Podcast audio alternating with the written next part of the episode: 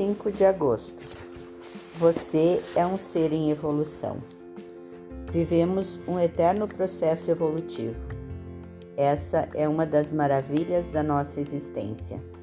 A todo momento nos modificamos com os aprendizados que a vida nos proporciona. Desapegue-se do que não faz mais sentido, do que você já superou dos comportamentos que não fazem mais parte da sua verdade. Quem você foi, quem você é e quem você decide se tornar são três pessoas completamente diferentes. Viva o hoje e não tema o que você vai se tornar amanhã. Tenha certeza de que a cada experiência você se vai se aprimorar. Estamos sempre em evolução temos sempre a chance de nos reinventar.